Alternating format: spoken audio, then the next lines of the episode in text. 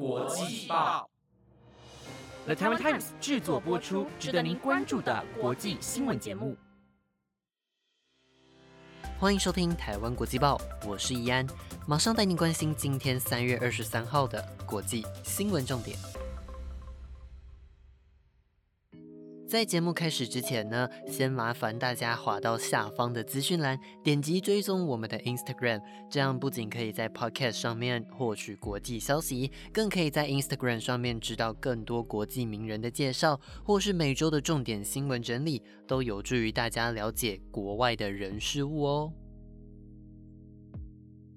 那么第一则新闻带您关心到，欧盟外交部长会议在昨天同意将迫害人权的中国官员列入制裁黑名单当中，而这项具有高度象征意义的行为，是欧盟从一九八九年天安门事件以来三十多年来第一次对北京祭出制裁的行动。根据路透社的报道，欧盟各会员国的外交部长已经在上个礼拜先行批准了这项对中国的制裁措施。而这项制裁内容将会对四名中国官员以及一个实体实施旅游禁令以及冻结资产的制裁，借此来指控他们迫害中国新疆维吾尔少数民族。但是对于欧盟的制裁，中国外交部已经发出警告，指出北京当局将会对这项制裁行动做出强硬的回应。另外，根据法新社的报道，欧盟这场外交部长会议除了通过对中国的制裁以外，也对缅甸以及俄罗斯等国。违反人权的行为做出制裁，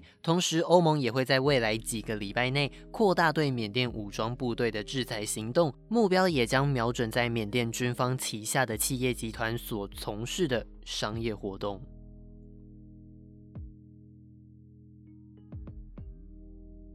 不过，就在欧盟对中国寄出制裁之后，中国外交部也随后发表声明，提到欧盟基于谎言和虚假资讯，对中国官方个人和实体实施单边制裁，是罔顾事实、颠倒黑白，甚至是粗暴的干涉中国内政，这一切都公然违反了国际法和。国际关系基本准则，因此中国也宣布要制裁十名欧洲人，其中包括了政治人物和学者，并同时制裁四个欧洲实体来作为报复。而制裁的实际内容，则是这十名欧洲人的相关人员和家属都会被禁止入境中国、香港以及澳门，连带着跟他们有关联的企业以及机构，也已经被限制跟中国进行往来。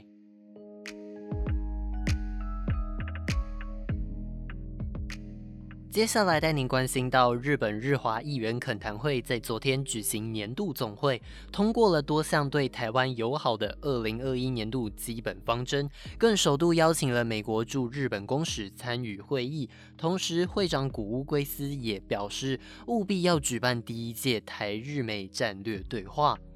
就在昨天晚间，日本日华议员恳谈会邀请了台湾驻日本代表谢长廷参加年度总会。在会议上，日华肯的谷物会长更是将会议当中通过的二零二一年度基本方针决议文面交给谢长廷。并且表明对台湾参与世界卫生组织 （WHO）、国际民航组织 （ICAO） 以及加入跨太平洋伙伴全面进步协定 （CPTPP） 等国际组织的支持。谷会长在记者会上也表示，邀请美国驻日本公使希尔出席年度总会，目的是日本日华议员恳谈会认为有必要进行台日美战略对话，而这场战略对话一定会在今年举办。时间点有可能会在四月底到五月初的日本大型连休结束以后进行举办。再来带您关心到，日本跟德国在昨天签署了共享安全保障上重要情报以及防止泄露的情报保护协定。这项协定除了让日德双方能够更方便的共享相关情报之外，也可以进行装备品的出口以及联合训练，并且进一步的推动在印太地区的合作。根据日本共同社的报道，由于中国近年来在印太地区强化发展海洋的动向，使得德国近年来也相当关注这一部分，因此制定了有关印太地区的政策方针，并且计划派遣舰艇前往印太地区。而日本方面则考量到能够透过顺畅的情报交换来推动日德合作。因此，在昨天三月二十二号，日本外务大臣茂木敏充和德国驻日本大使莱佩尔在日本外务署签署了情报保护协定，而这也让日本政府相关人士表示，在日本与欧洲各国持续发展合作关系的情况下，终于让日本在过去所欠缺的和平方面有所进展。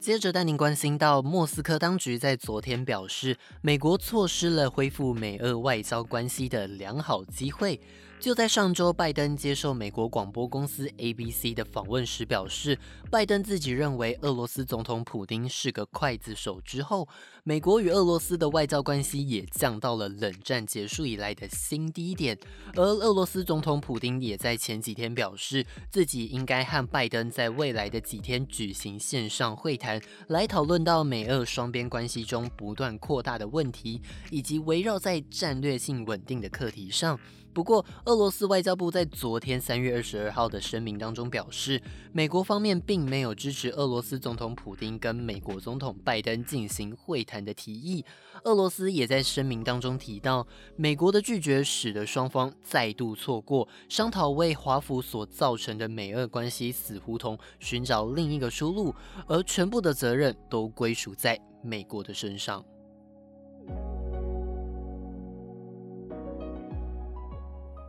大家熟悉 Discord 吗？作为一个深受电玩玩家喜爱的即时通讯软体，Discord 在昨天传出要出售的消息，而这个价码就超过了一百亿美元，大约是新台币两千八百四十四亿元。总公司为在旧金山的 Discord 作为电玩玩家玩游戏时交流的平台，是在六年前所成立的。他们从一开始的交流平台，变成现在朋友聚集聊天，或是在线上观赏电影，甚至是。是工作的平台，一直到现在的疫情期间，人们在保持距离的同时，也想和其他人继续联系，因此大多数的民众都转向网络，连带着也推高了 Discord 的用户流量。而根据科技新闻网站 VentureBeat 的报道，由于目前有潜在买家有意愿要收购 Discord，因此 Discord 认为出售将会是一个选项。不过 Discord 告诉法新社，公司不会对谣言或是揣测进行评。论，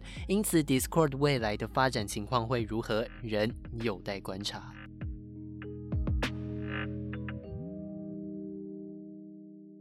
就在上个礼拜，因为英国违反脱欧协议，使得欧盟跟英国双方的关系开始升温之后，欧盟又扬言要对境内生产的 A Z 疫苗寄出出口禁令，导致了欧盟和英国的关系再次升温。由于欧盟境内的疫苗接种进度远远落后英国和美国，因此欧盟的国家领袖预定在二十五号举行的高峰会上进行讨论。关于禁止疫苗出口英国的议题，而德国总理梅克尔在跟英国首相强森以及法国总统马克宏进行谈话之后，在今天表示会支持欧盟执委会主席范德莱恩的出口禁令。同时，范德莱恩也表示会在高峰会上讨论疫苗出口禁令的原因，是因为 A Z 药厂原先承诺要在今年第一季交付欧盟九千万剂的疫苗，目前只到货三十 percent。也就是三千万剂左右的数量，使得欧盟会员国的疫苗接种进度严重落后，因此希望借由出口禁令，让 A Z 药厂能够先交付疫苗给欧盟。对此，英国国防大臣华勒斯警告，如果欧盟因为没能收到 A Z 疫苗的出货，就因此暂停这支疫苗的出口作业，会对全球疫情造成反效果。而根据路透社的报道，一名欧盟官员在昨天表示，出口禁令的问题不在英国，也不在欧盟身上，而是 A Z 疫苗卖过头了，目前已经超过产能，而 A Z 药厂也必须将 A Z 疫苗出货给欧盟客户。不过欧盟预计在后天进行讨论的疫苗出口禁令，也已经促使欧盟和英国之间的紧张关系加速升温。最后带您关心到，印度在面对疫情所实施的全国封锁措施即将满一周年，但是印度国内的第二波疫情来势汹汹，光是单日新增的病例就将近五万例了。因此，印度当局在今天要求地方政府延长施打两剂疫苗的间隔时间，希望能借此来加强保护力。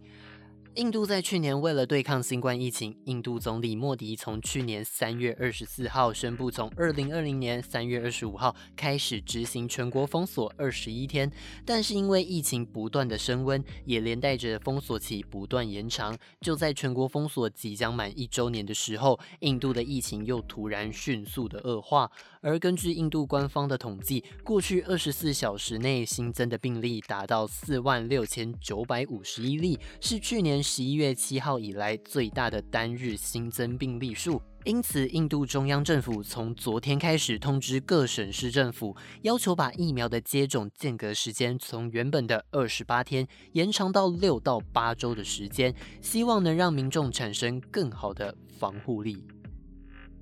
以上就是今天的台湾国际报。本节目由了台湾 Times 制作播出，每周一至周五晚间十点将准时带来当天的国际新闻重点。如果听众朋友们想听到更多不同类型的新闻内容，欢迎留言告诉我们。我是易安，我们明天见，拜拜。